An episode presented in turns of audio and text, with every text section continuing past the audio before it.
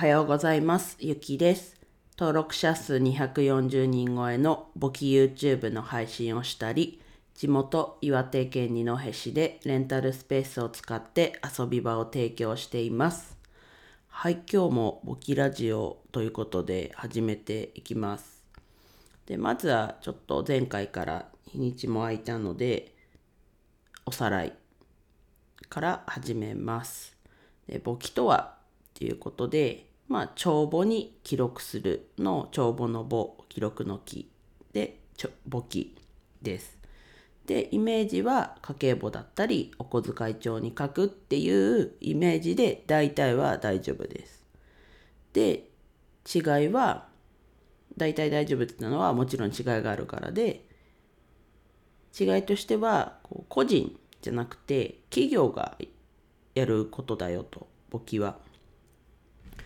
で、あとは、こうお金の出入り。ね、家計簿とかお小遣い帳って基本的にお金の出入りを記録するものですけど、簿記はお金の出入りじゃなくて記録するっていうところが違うところ。で、同じところもう一回別なものを言うんですけど、同じところは記録するってことと、こう記録したものを役立てるっていうところがと同じところです。はい、これが前回のおさらいになります。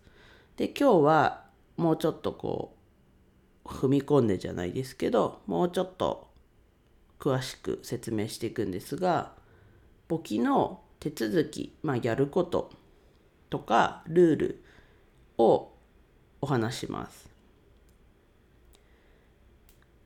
で、簿記は、えっと、1、企業が、あ、一回一通り読みますね。企業が毎日の活動を帳簿に記録して役立てる。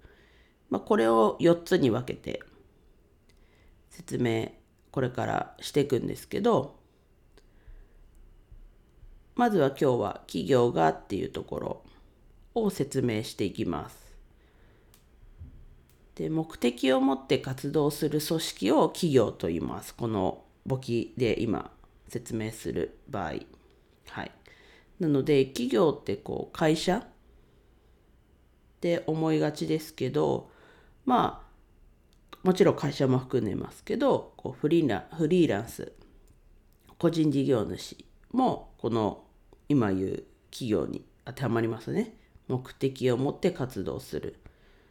まあ、例えば動画編集者の方だったら動画編集するっていう目的を持って活動してますよね。なのでフリーランス個人事業主も当てはまります。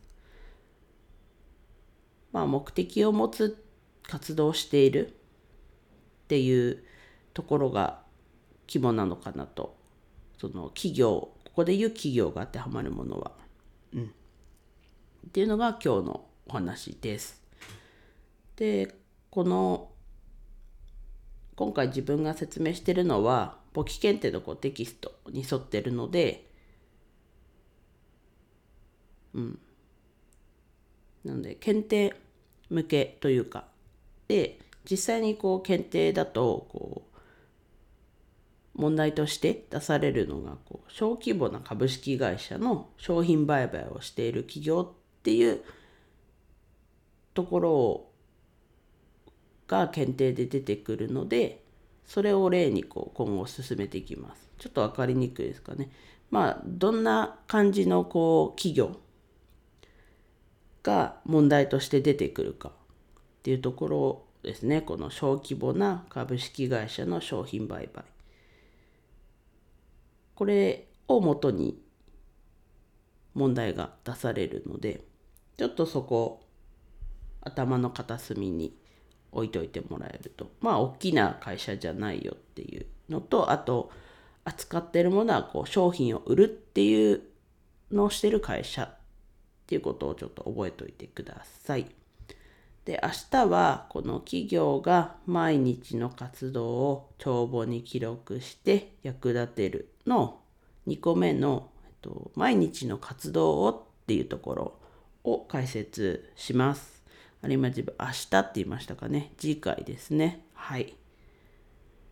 では今日はこの辺で終わりにします。